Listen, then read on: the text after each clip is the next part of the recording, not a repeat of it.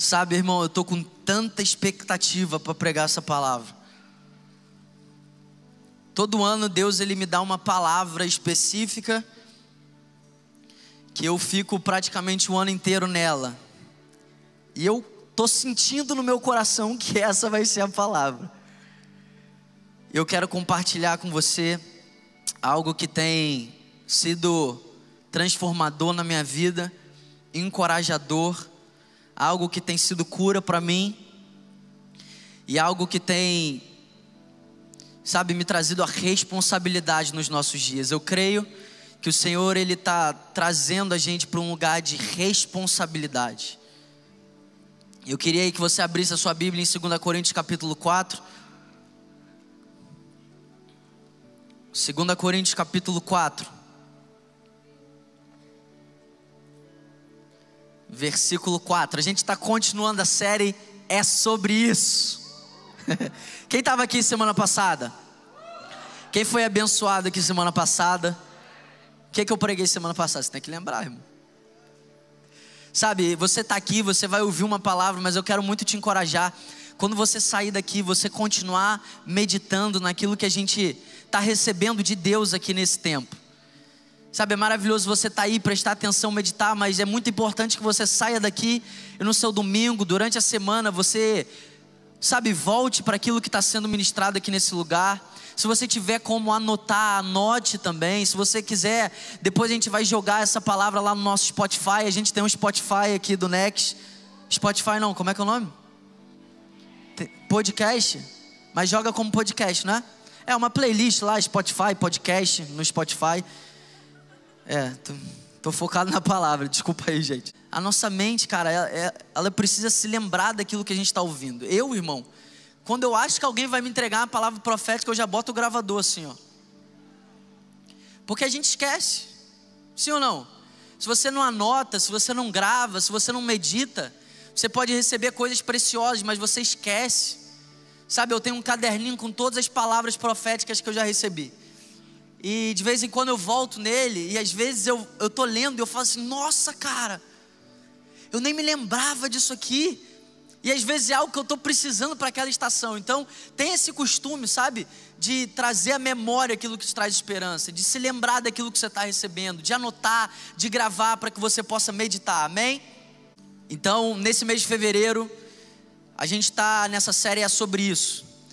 E nesse mês de fevereiro a gente vai abordar temas centrais naquilo que Deus nos confiou para esse ano de 2022 no Next. Na semana passada, a gente falou um pouco sobre boas obras, sobre uma vida piedosa. E a gente vai falar sobre isso durante todo o mês de fevereiro. Mas hoje eu creio que o Espírito Santo ele quer trazer uma ênfase para o nosso coração do poder e da importância dessa palavra. Dessa palavra. Hoje eu vou pregar sobre essa palavra. Eu sempre prego sobre a palavra, mas hoje tudo que eu vou falar é sobre a palavra. Então, abriu aí 2 Coríntios capítulo 4? Abriu não, gente? Abriu? Então vamos lá. O Deus dessa era cegou o entendimento dos descrentes para que não vejam a luz do evangelho da glória de Cristo. Para que não vejam a luz do evangelho da glória de Cristo, que é a imagem de Deus. Versículo 5. Mas não pregamos a nós mesmos, mas a Jesus Cristo, o Senhor e a nós como escravos de vocês por causa de Jesus.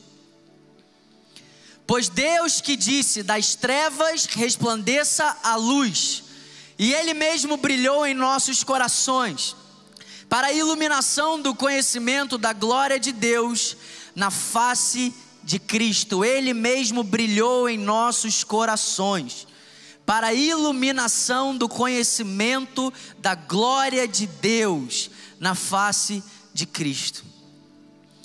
Sabe, eu quero começar essa palavra falando sobre um grande problema. A arte da, da, da palavra está aí? Para botar no telão? Pode botar se tiver. A arte do olhinho aí com o coração vermelhão. Eu quero começar essa palavra falando sobre um grande problema. E não é um problema de uma pessoa, não é um problema de um tipo de gente não é problema de uma classe de pessoas, mas é um problema de toda a humanidade. Eu não sei se você já ouviu, eu não sei se você sabe, mas o homem caiu. O homem pecou. O homem se rebelou contra Deus para seguir a sua própria vontade. E o apóstolo Paulo, escrevendo para a igreja de Corinto, ele está trazendo para essa igreja um entendimento das consequências do pecado e da rebeldia do homem com Deus. E uma das consequências do pecado, uma das, das consequências da nossa queda, ela está bem no início desse texto, que diz que o homem, ele está cego. O homem, ele é um ser que pecou e se corrompeu, e com isso, ele se tornou alguém cego espiritualmente, cego de entendimento, porque o Deus desse século, quem é o Deus desse século? Diabo. Ele cegou o entendimento dos incrédulos. Ou seja, todo ser humano nasce em pecado, amém? Daqui a seis meses, o meu filho vai nascer, ele já é eleito, Deus já escreveu os dias dele, mas ele vai nascer em pecado. Porque todos nós fomos concebidos no pecado. Davi, o homem segundo o coração de Deus, ele diz: No pecado, na iniquidade eu fui concebido. Por quê? Porque o homem caiu. E todos nós precisamos de um resgate. Amém? Então o apóstolo Paulo ele está trazendo essa realidade. Igreja de Corinto, o homem caído é um homem cego, cego de entendimento, cego espiritualmente. E isso é um grande problema. E sabe qual é o louco? O homem caído, ele não é impedido de ver qualquer coisa. Não é qualquer coisa que o homem, por causa do pecado, deixou de ver, está impedido de ver.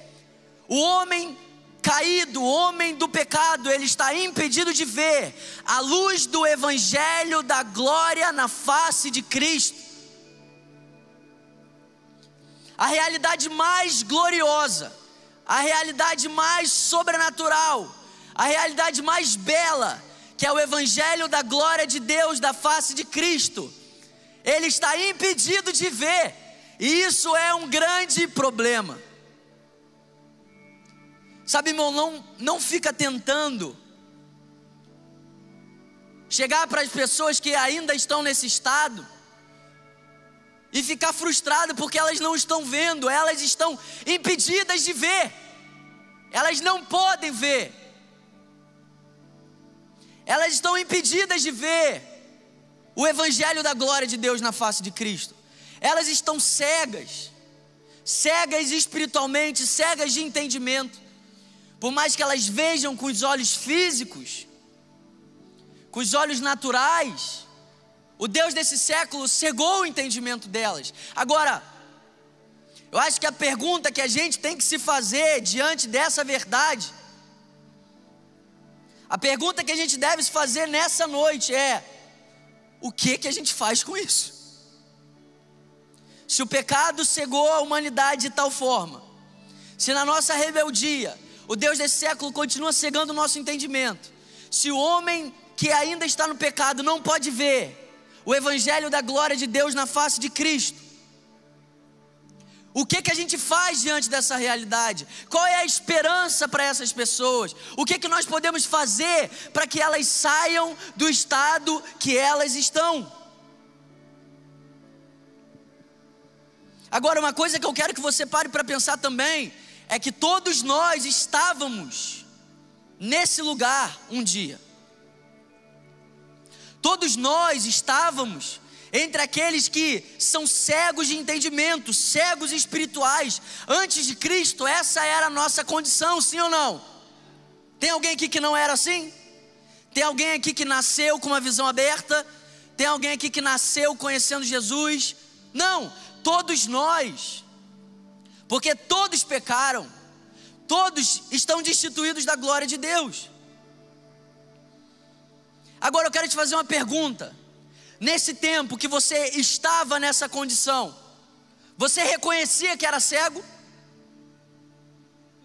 Quem reconhecia que era cego?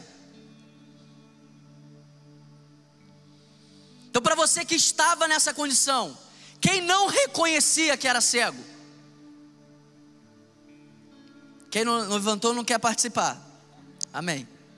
Talvez você vai ser iluminado hoje.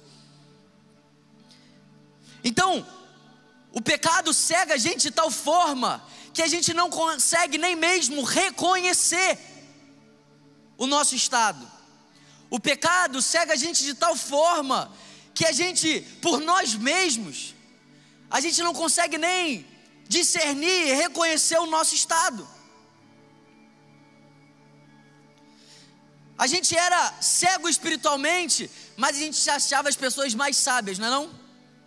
Quem aqui se achava muito sábio antes de Jesus? Olha, eu sei muito disso, eu sei muito daquilo. Quem aqui se identifica um pouco com a história do apóstolo Paulo, que era um homem cheio de sabedoria e de zelo, mas um dia caiu por terra e ficou cego. Sabe de uma coisa, irmão? É, tem pessoas que eles olham para a forma como Deus age e eles questionam a Deus. Aí fala assim: Poxa, Deus deixou Paulo cego. Meu amigo, a cegueira de Paulo, que ele teve quando ele caiu por terra, era só uma ferramenta para que esse homem pudesse reconhecer a cegueira que ele sempre viveu. E às vezes algumas coisas precisam acontecer aqui para que a gente reconheça o nosso estado. Paulo precisou perder a visão natural para reconhecer que ele sempre foi cego. Quando as escamas caíram dos olhos de Paulo e os olhos dele se abriram, foi a primeira vez que ele teve a visão aberta na vida dele. O zelo dele levou ele a perseguir a igreja, perseguir os cristãos. Ele achava que ele estava fazendo a vontade de Deus, mas no final ele ouviu do próprio Cristo que ele estava perseguindo ele. Ou seja, não, não fique questionando as maneiras como Deus continua operando a obra dele. Paulo ter ficado cego foi graça, porque se não fosse daquela forma, talvez ele nunca reconheceria o estado que ele sempre viveu. Agora a minha pergunta é: se você estava cego espiritualmente, se você estava cego do entendimento, se você não conseguia reconhecer isso, se você nunca conseguiu reconhecer a sua cegueira, como que você chegou até aqui? Como que você chegou até aqui, irmão? Sabe o que eu amo do evangelho? É que o homem ele caiu de tal forma. O homem, ele é tão depravado em si mesmo, que se não fosse uma intervenção sobrenatural, nós nunca estaríamos aqui. E para você que entrou aqui e acha que você está aqui por acaso, a primeira coisa que o cristão precisa entender é que não existe por acaso para Deus. Não existe por acaso para Deus. O que você chama de por acaso, Deus chama de providência. O que você acha que é uma coincidência, antes de criar os céus e a terra, Deus já tinha determinado. Se não fosse uma intervenção sobrenatural, não teria nenhuma pessoa aqui nessa noite. Seja você quem for, seja você vivendo a realidade que você está vivendo, você só está aqui porque uma intervenção sobrenatural aconteceu na sua vida. E algo que fica claro diante da miséria do homem que caiu é que nós não precisamos de Jesus apenas para perdoar os nossos pecados, por mais grandioso e por mais maravilhoso que isso seja. Nós não precisamos de Jesus apenas para assumir os nossos pecados, por mais maravilhoso que isso seja, nós precisamos de Jesus para tudo. Eu não preciso de Jesus só para assumir o meu pecado, eu preciso de Jesus para reconhecer que eu preciso de alguém para assumir o meu pecado.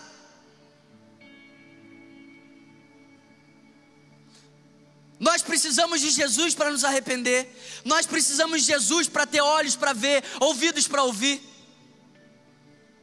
Sem Ele, nada eu posso fazer. Sabe quem disse isso? Não foi Pedro, não foi Paulo, não foi Timóteo, não foi Tito, foi Jesus. Se Jesus reconhecia que sem o Pai ele não poderia fazer coisa alguma, quanto mais eu e você. Se eu levanto as minhas mãos, é porque Ele está queimando meu coração para que eu louve. Se eu abro os meus lábios e oro, é porque o Espírito intercede dentro de mim. Se eu oferto, se eu sou generoso, não é por mim, não é pelo Bernardo, é porque existe um Espírito Santo dentro de mim. Ou seja, eu não preciso dele apenas para carregar a minha cruz, eu preciso dele para tudo. O homem caiu de tal forma que por si mesmo ele não consegue se arrepender, não consegue ver, não consegue ouvir, não consegue discernir. Arrependimento é uma dádiva, é um dom. É por isso, irmão, que nós, como cristãos, a gente não pode ser orgulhoso. Por quê? porque nada de bom aconteceu nas nossas vidas por nossa causa. Nada de bom aconteceu na minha vida por minha causa. Eu não estou aqui por minha causa. Eu não seguro o microfone por minha causa. Eu não casei com uma mulher incrível por minha causa. Eu não vou ser pai por minha causa. Eu estava morto, destituído da glória de Deus, cego nós precisamos de Jesus para tudo. Agora existe uma obra que Deus continua operando. Como que Deus tira o homem desse estado? Como que Deus nos tirou desse estado? Que às vezes nem a gente sabe. Sabe, chegaram lá para o cego, ó, quem te tocou, quem te curou? Ele falou assim, cara, eu não sei, eu só sei que eu era cego, agora eu estou vendo. Mas sabe, Deus continua operando uma obra maravilhosa e gloriosa. Agora a pergunta que a gente deve se fazer é: como que Deus tira homens pecadores dessa condição, dessa cegueira, dessas trevas? Como Deus opera essa obra? Quem quer saber aqui? Abra sua Bíblia em Salmos capítulo 19. versículos 7 e 8, e aqui está a resposta de como Deus opera essa obra.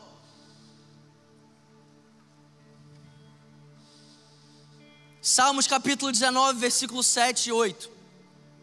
Acharam?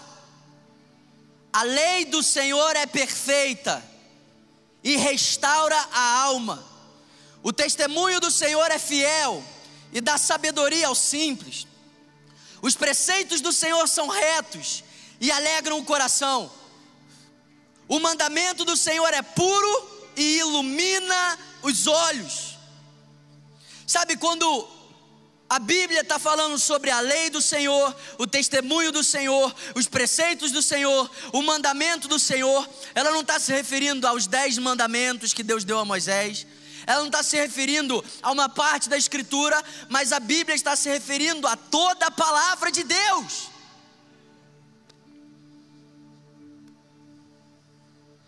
E aqui é onde tem esse termo, a lei do Senhor, o testemunho do Senhor os preceitos do Senhor, o mandamento do Senhor, eu quero substituir por outra palavra para ficar claro para você. A Bíblia é perfeita e restaura a alma. A Bíblia é fiel e dá sabedoria aos simples. A Bíblia é reta e alegra o coração. A Bíblia é pura e ilumina os olhos.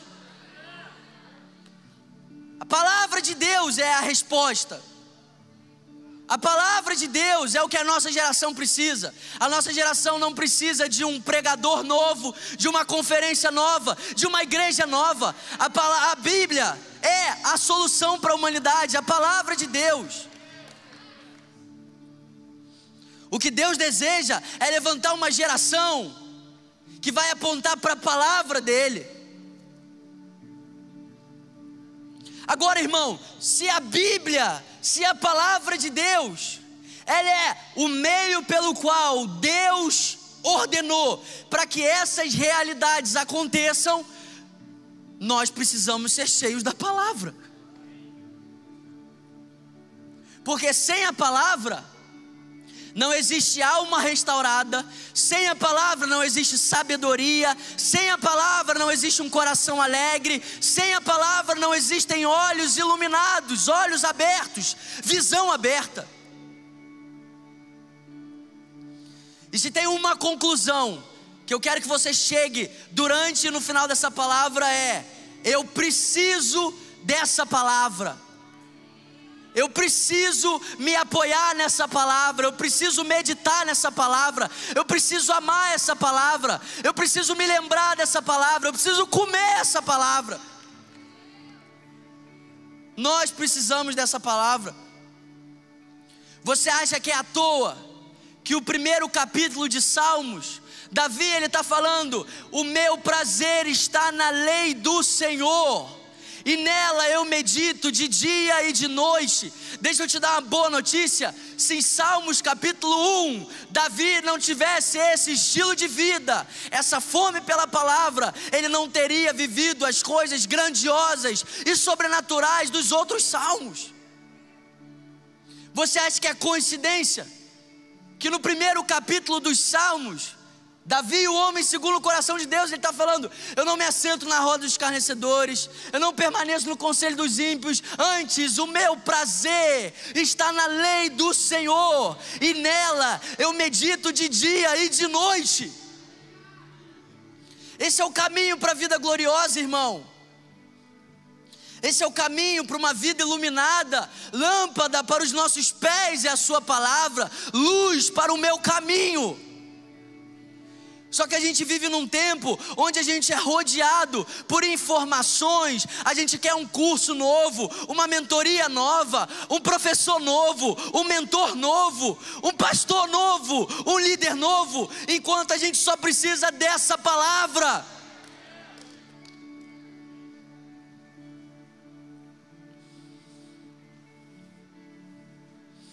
Esse é o meio pelo qual Deus estabeleceu para restaurar a visão da humanidade. Deus poderia fazer de outra forma? Poderia, Ele é Deus. Mas Ele escolheu iluminar os olhos do homem que caiu através da palavra, através do mandamento do Senhor, da lei do Senhor, dos preceitos do Senhor. E sabe de uma coisa, irmão? A última coisa que essa palavra é, é chata. Como que você pode achar chato Deus falar? Você pode achar a minha pregação chata, mas a Bíblia você não pode. Você pode achar chato Bernardo falar, por mais que Deus esteja falando através de mim, mas a palavra é Deus falando. E a última coisa que a gente pode achar de um Deus que fala com a gente é que isso é chato. Chato é você. Treco. Como que a gente vem? Não, mas eu, eu, eu leio e não entendo. Não, mas eu leio e, ai, eu não entendo, é muito nome, é muito troço. Sabe, talvez qual seja o caminho para você hoje começar a ler a Bíblia? Se arrepender de achar a palavra chata.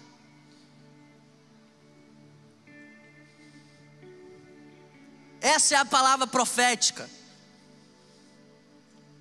Sabe, irmão, talvez eu não vou botar a mão na tua cabeça, talvez Deus não vai me dar uma palavra de conhecimento a teu respeito, talvez Deus não vai me dar uma palavra de sabedoria ao teu respeito, por mais que isso seja de Deus, isso seja bênção, mas deixa eu te falar uma coisa, irmão, a palavra profética é a Bíblia.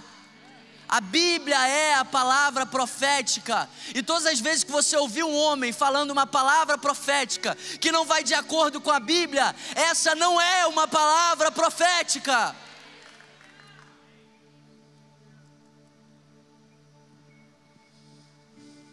Nós precisamos meditar nessa palavra. E sabe de uma coisa, irmão? Eu te desafio a você com um coração inclinado a Deus, começar a meditar nessa palavra. Sabe qual é louco? Sabe qual foi a minha história com Jesus? Eu vivia no mundo, tá? Um dia eu tive um encontro sobrenatural com Jesus e eu vim para a igreja. E se você for parar para falar para mim, Bernardo, como que foi? Você chegou na igreja e aconteceu algo, aconteceu alguma coisa, alguém botou a mão na sua cabeça, você viveu um milagre, você foi curado? Não! Sabe o que aconteceu? Eu estava aí no seu lugar, sentado, recebendo dessa palavra, e aos poucos essa palavra foi iluminando os meus olhos, renovando a minha mente, e é por isso que eu cheguei aqui hoje, irmão. Nós somos frutos dessa palavra.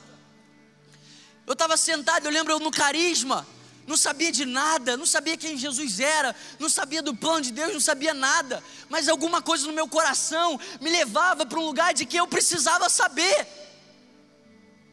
E Deus começou a botar no meu coração fome pela palavra. E eu ficava lá no carisma sábado, de nove da manhã até cinco horas da tarde. E eu não percebia, não era algo tão extraordinário, mas eu estava sendo completamente transformado pela palavra. A palavra ia vindo, ia vindo, ia vindo. E o meu coração ia sendo aquecido, aquecido, a mente renovada, conhecendo o plano de Deus. E os meus olhos foram iluminados por causa dessa palavra. Sabe, nós servimos a um Deus que quer iluminar os olhos de uma geração que ainda está no pecado. Nós servimos a um Deus que não é indiferente diante da queda do homem, nunca foi, nunca será. Deus é um Deus que continua operando essa obra. Agora, se Deus opera essa obra através da palavra, Deus também opera essa obra através de quem Ele levanta para pregar a palavra. É por isso que em Romanos 10, o apóstolo Paulo está falando como eles vão crer se não há quem pregue. Então nós precisamos ser uma geração que se levanta para pregar a palavra. Eu não tenho nada para dizer para você senão a palavra de Deus eu não tenho boas ideias, eu não tenho nada, irmão, eu só tenho a palavra. Então eu tenho tudo. Porque as minhas ideias não iluminam seus olhos. As minhas estratégias não têm o poder de iluminar os seus olhos. Só que a palavra do Senhor ilumina os olhos. A palavra do Senhor alegra o coração. A palavra do Senhor dá sabedoria aos simples. Isso é tão importante que a oração que o apóstolo Paulo fazia diante da igreja, não apenas a igreja de Éfeso, mas todas as igrejas, quando o apóstolo Paulo ele chegava nesses lugares, ele fazia praticamente a mesma oração. E a oração está lá em Efésios capítulo 1, versículo 18 e 19. O apóstolo Paulo está dizendo assim, ó, Efésios capítulo 1, versículo 18 e 19. Oro também para que os olhos do coração de vocês sejam iluminados, a fim de que vocês conheçam a esperança para o qual Ele os chamou, as riquezas da gloriosa herança dele nos santos, e a incomparável grandeza do seu poder para conosco, os que cremos, conforme a atuação da sua poderosa força.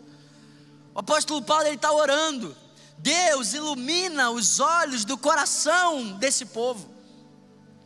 Sabe, esse tem que ser o desejo do nosso coração. É isso que me faz pregar o Evangelho, irmão. É isso que me faz estar aqui todo sábado, é isso que me faz sair daqui e pregar o Evangelho no Uber, aonde eu estiver. Porque o Evangelho é o meio pelo qual Deus estabeleceu que Ele vai cumprir essa obra gloriosa de iluminar homens que estavam cegos. Então nós precisamos nos levantar, primeiro, conhecer essa palavra, meditar nessa palavra, ter o nosso prazer nessa palavra. Não é uma vez por semana, não é de vez em quando, é de dia e de noite. E de verdade, irmão, depois que você conhece as riquezas dessa palavra, depois que você recebe dessa sabedoria, alegria de coração, olhos iluminados, você quer meditar nela o tempo todo. Então nós precisamos nos levantar, não com uma boa ideia, não com uma boa estratégia, amém. Você tem uma boa estratégia, amém. Deus pode te usar através disso, mas isso não pode mudar a vida das pessoas, isso não pode iluminar homens que estão na cegueira espiritual, isso não pode iluminar o entendimento de homens que são cegos. Isso pode ser uma porta de entrada, isso pode ser uma ferramenta, isso pode ser um instrumento para que você ganhe um respeito, um direito de ser ouvido, mas no final, o que muda e ilumina os olhos de homens cegos é a palavra de Deus. Agora, a ênfase do apóstolo Paulo a ênfase que Jesus dá sobre esse assunto, nos mostra que isso aqui é muito importante, cara. Sabe, sabe por que, que eu botei o tema dessa palavra visão aberta? É porque tem um monte de gente, cara, que fica desesperado, pedindo para Deus para ver demônio.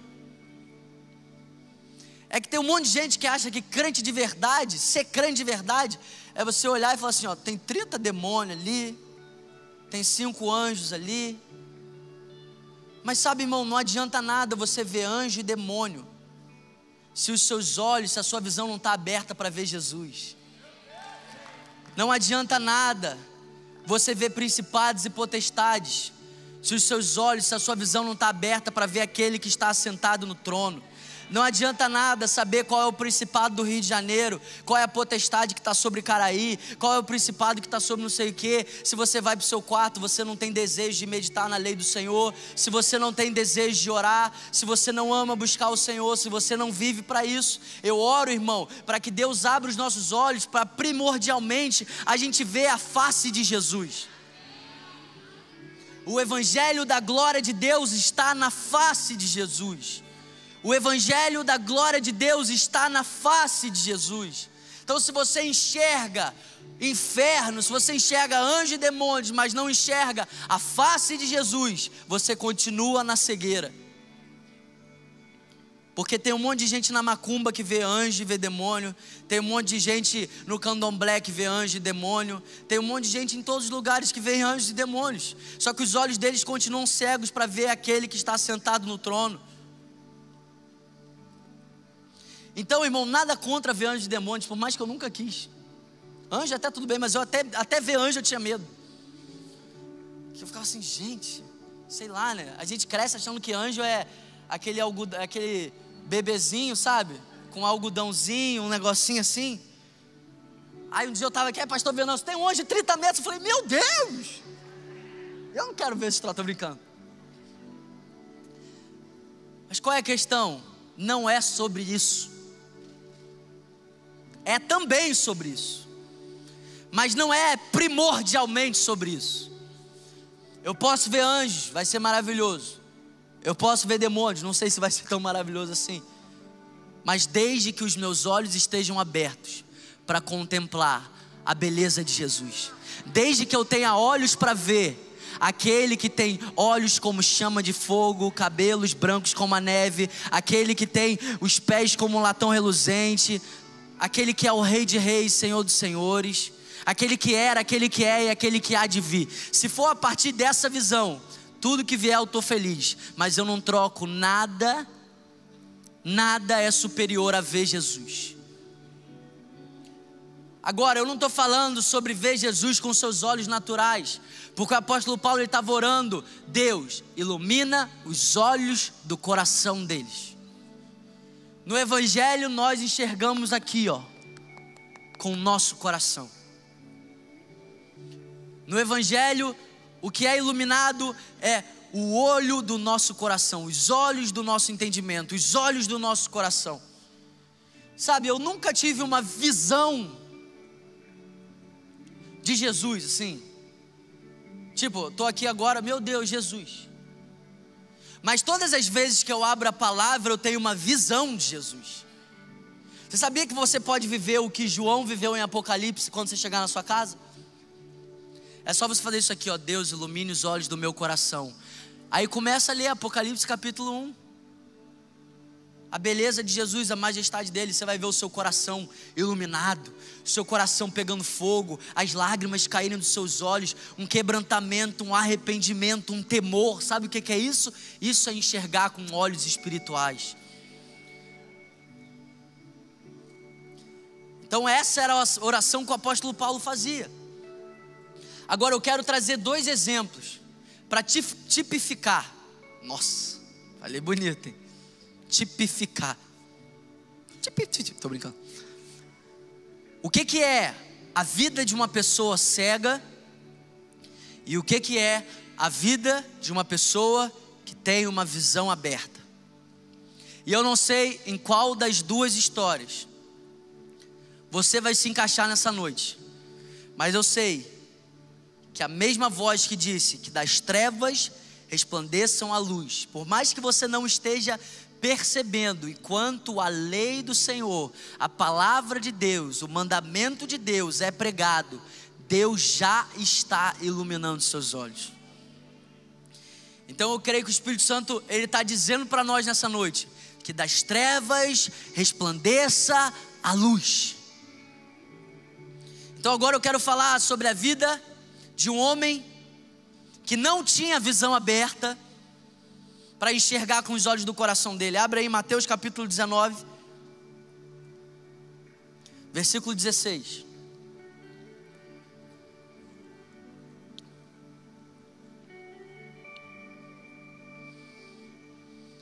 Eis que alguém se aproximou de Jesus e lhe perguntou: Mestre, que farei de bom para ter a vida eterna?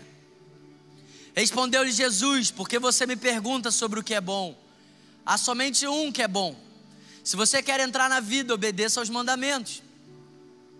Quais? perguntou ele. Jesus respondeu: Não matarás, não adulterarás, não furtarás, não darás falso testemunho. Honra o teu pai e a tua mãe, amarás o teu próximo como a ti mesmo. Disse-lhe o jovem: A tudo isso tenho obedecido, o que me falta ainda? Jesus respondeu: Se você quer ser perfeito, vá, venda os seus bens, dê o dinheiro aos pobres, e você terá um tesouro nos céus. Depois venha e siga-me.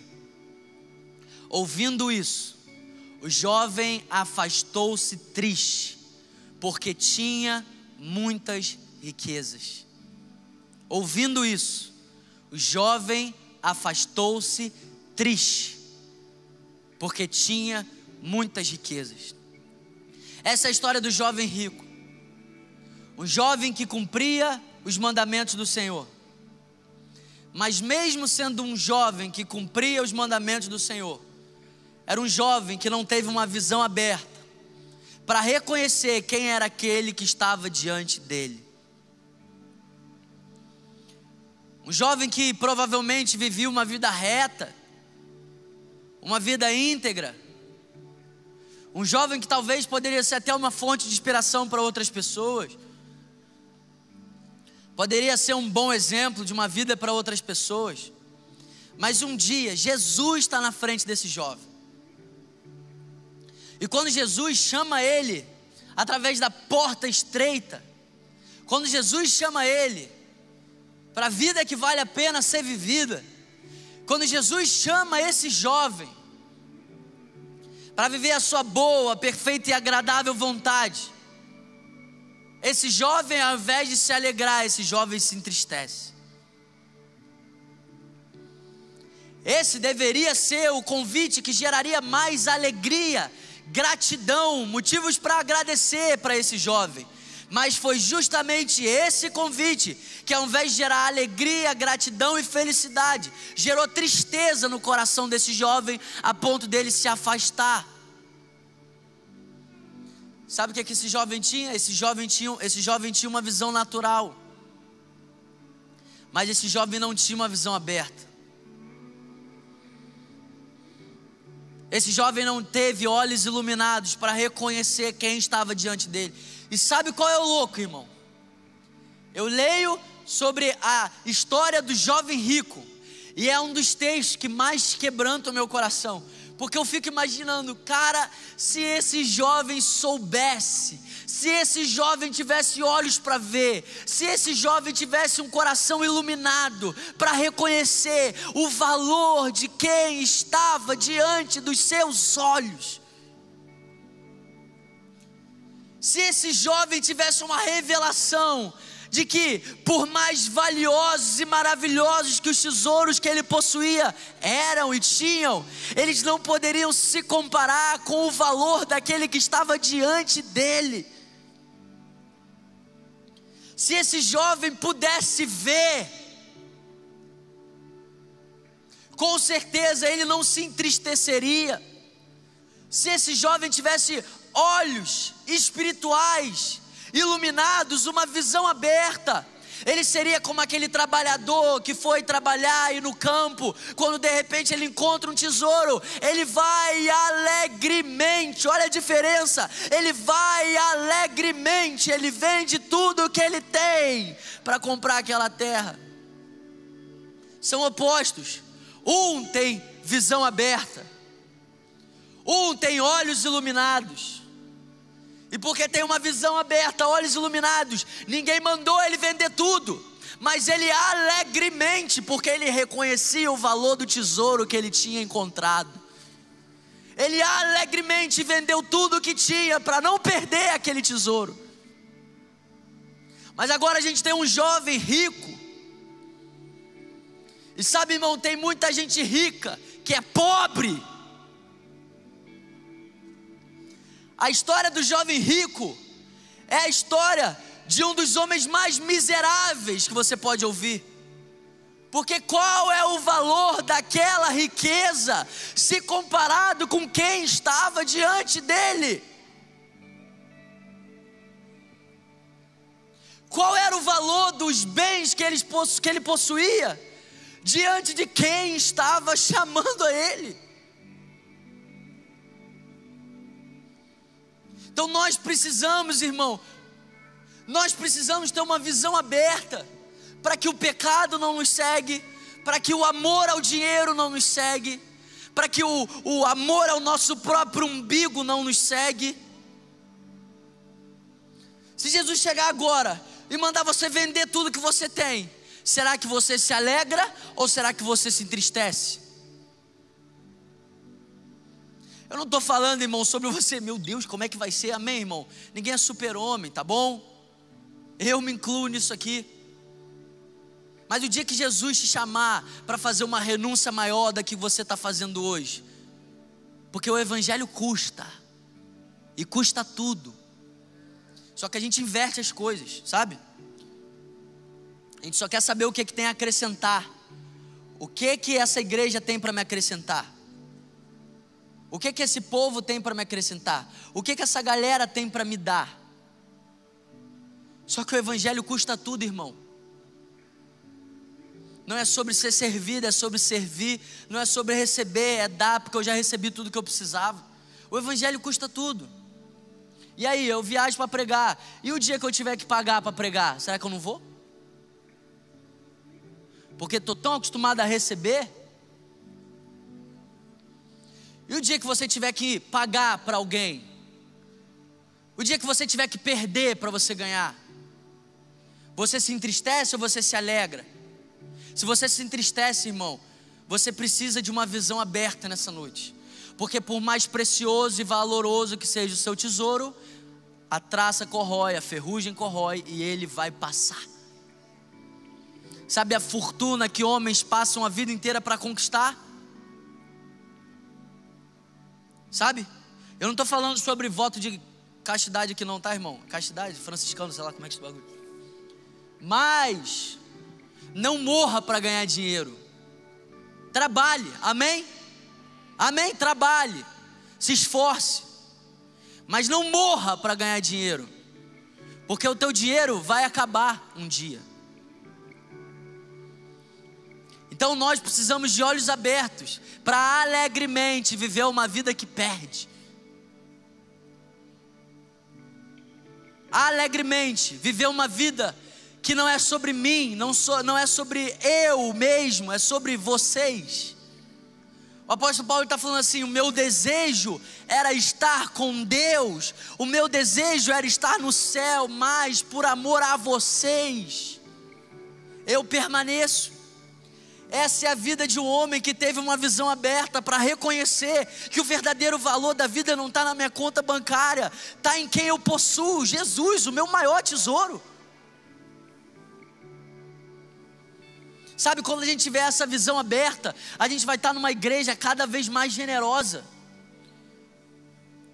Sabe, uma igreja que tem uma cultura da honra, não só é, diante do altar aqui, sabe, trazer seus dízimos e ofertas, mas uma igreja que olha para o lado, paga um lanche, paga uma pizza, dá um presente. Ah, tem alguém passando necessidade, deixa que eu pago, não finge que não está vendo. Mas para viver essa realidade, irmão, a igreja de Atos só viveu essa realidade porque eles tinham uma visão aberta. Aquelas riquezas, as propriedades, as posses já não tinham tanto valor assim no coração deles. Porque um dia os olhos deles se abriram e eles enxergaram o verdadeiro tesouro da vida que se chama Jesus. que nós não sejamos como esse jovem rico, que cumpre mandamentos, que vive uma vida íntegra, que vive uma vida legal, mas que quando ouve a voz de Jesus, se entristece. Que não exista essa confusão no nosso coração, a ponto da gente valorizar coisas terrenas, passageiras, valorizar mais essas coisas do que as coisas eternas. A gente precisa, irmão, ser mais desapegado dessa vida, peregrinos. Sabe, a gente acha que essa vida é sobre a gente, essa vida não é sobre você, essa vida é sobre Ele, essa vida é sobre a glória dEle. E deixa eu te falar uma coisa, irmão: essa vida, essa vida, ela é passageira, mas nós estamos caminhando para a verdadeira vida. A vida eterna, o dia que nós conheceremos a Ele como somos conhecidos, o dia que nós não conheceremos mais em parte, mas nós conheceremos plenamente.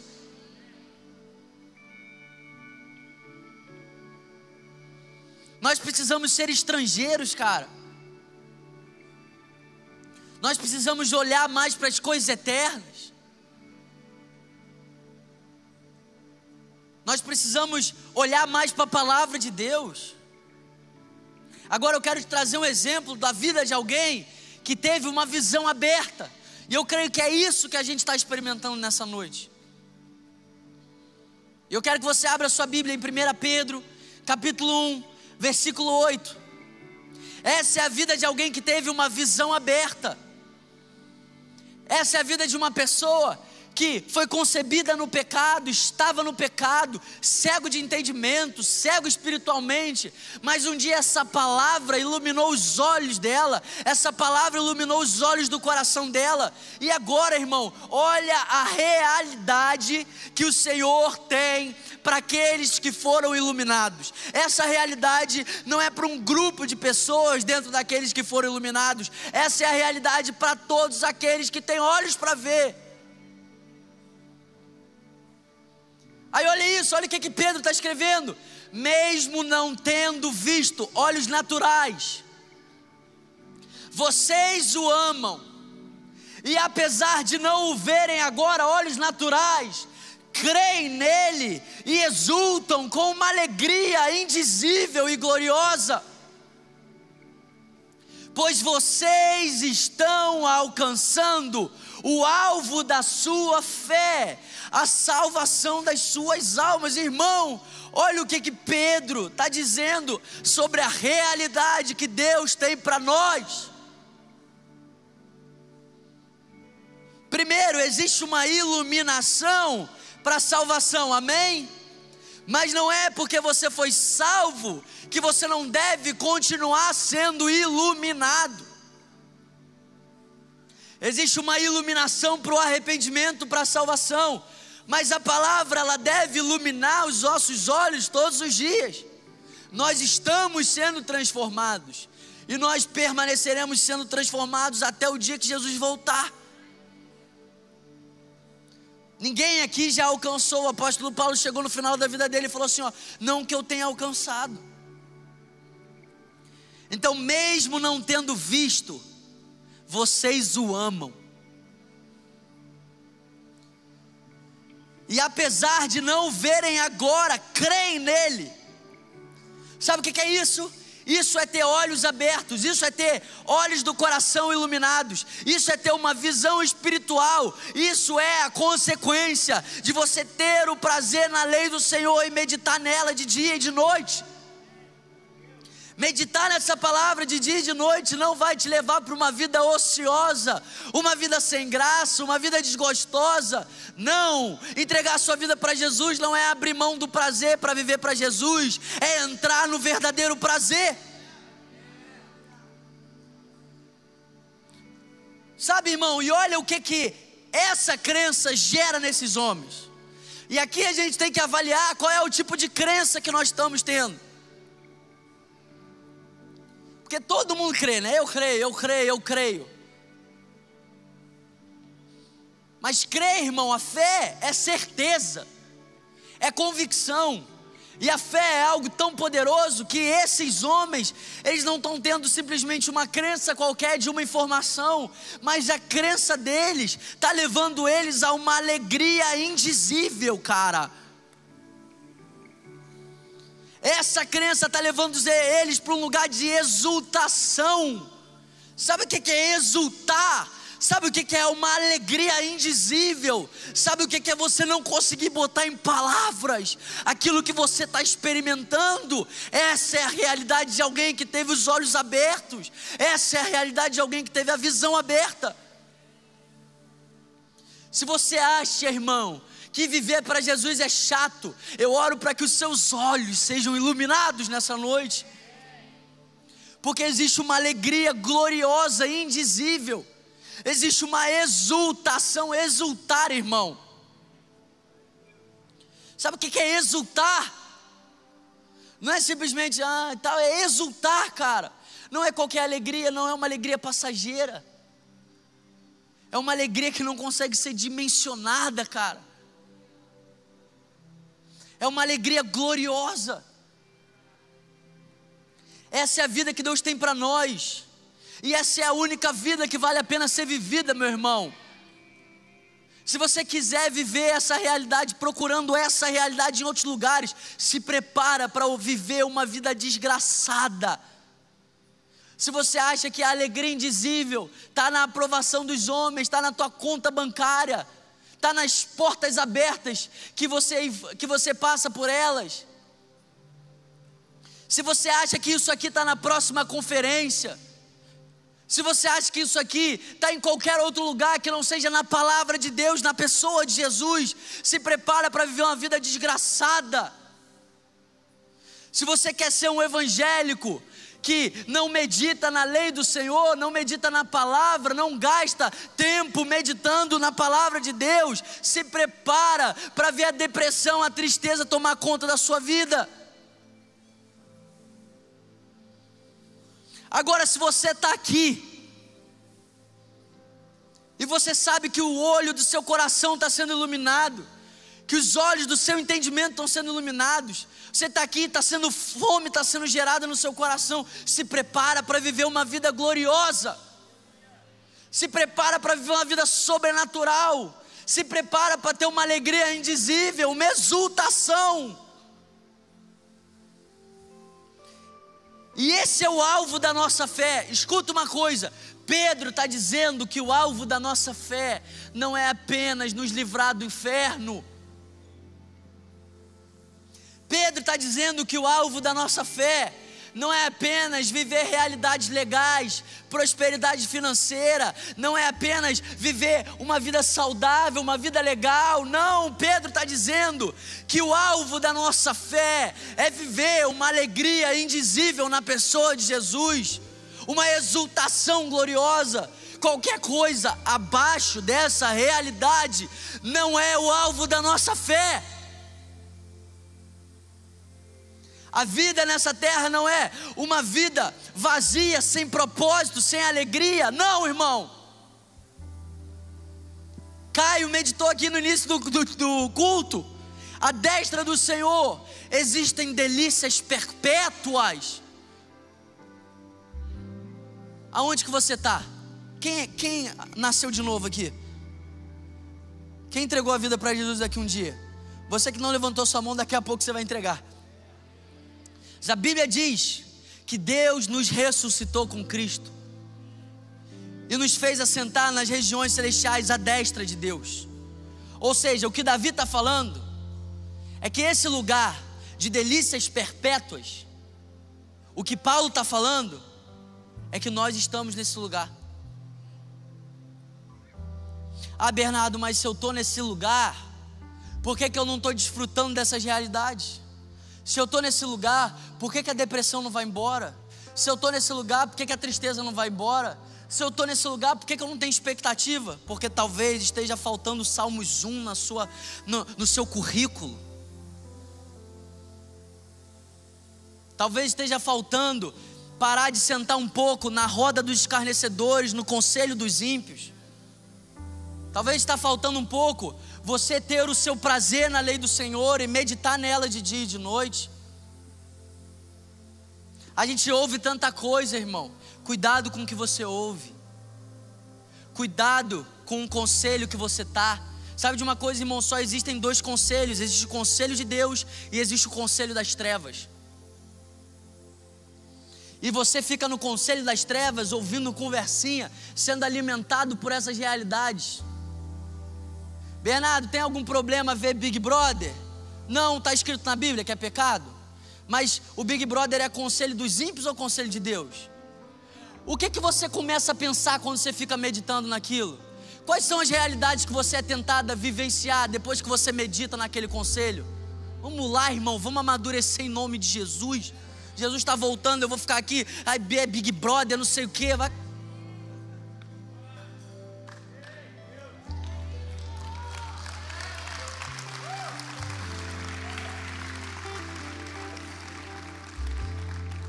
Agora me, me mostra uma pessoa que fica nessas conversas fiadas, que tem Salmos 1 no currículo. O dia que você me achar uma pessoa que fica com essas conversas fiadas, que tem Salmos 1 no currículo, acabou.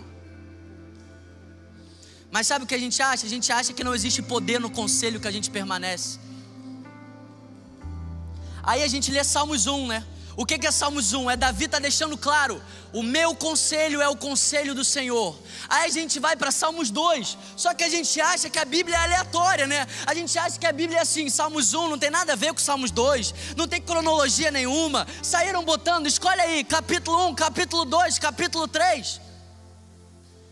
Salmos capítulo 1, Davi está separando dois tipos de conselho: o conselho do Senhor e o conselho dos ímpios. E Salmos capítulo 2, Davi, ele está vendo a consumação daqueles que permaneceram no conselho da impiedade. Sabe qual é a consumação daqueles que permaneceram no conselho da impiedade? Os povos pensam coisas vãs e tramam contra o ungido do Senhor. Vamos quebrar as correntes. Sabe o que é isso? É um povo que permaneceu no conselho da impiedade jorrando a sua fúria contra o ungido do Senhor. Então acho que está na hora da gente acreditar que Salmos 1 está posicionando a gente. Qual o conselho que você quer permanecer? Qual é a realidade que você quer permanecer? Qual é a mesa que você vai permanecer? Irmão, eu sento com pecadores, eu como com pecadores, eu amo com pecadores, mas eu não me assento na roda onde Jesus está sendo escarnecido.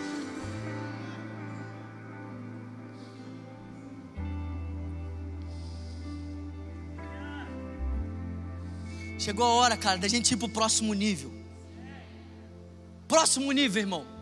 Ou então você não vem com esse papo que Jesus está voltando. Porque se a sua vida não é uma prova de que você crê nisso, não vem com esse papo para cima de mim. Aí fica discutindo, tatuagem é pecado, não é? Big Brother pode, não é? Aí vem ficar maranata, maranata, maranata. Maranata virou uma coisa qualquer para você, meu amigo. Porque se Jesus está voltando, o apóstolo Paulo falou assim: ó, já é hora de despertar do sono, porque a nossa salvação está mais próxima do que quando no início nós cremos. É hora da gente ir para o próximo nível. Esse é o ano da vitória. E se Big Brother, deixar de assistir Big Brother, gerou tristeza no seu coração, que o Espírito Santo ilumine os seus olhos hoje.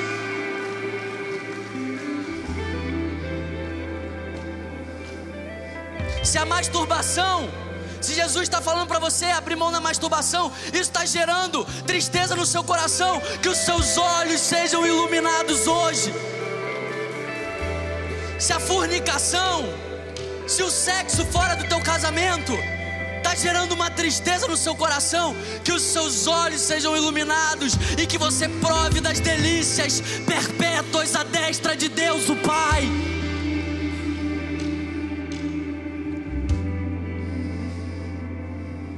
Será que você pode ficar de pé no seu lugar?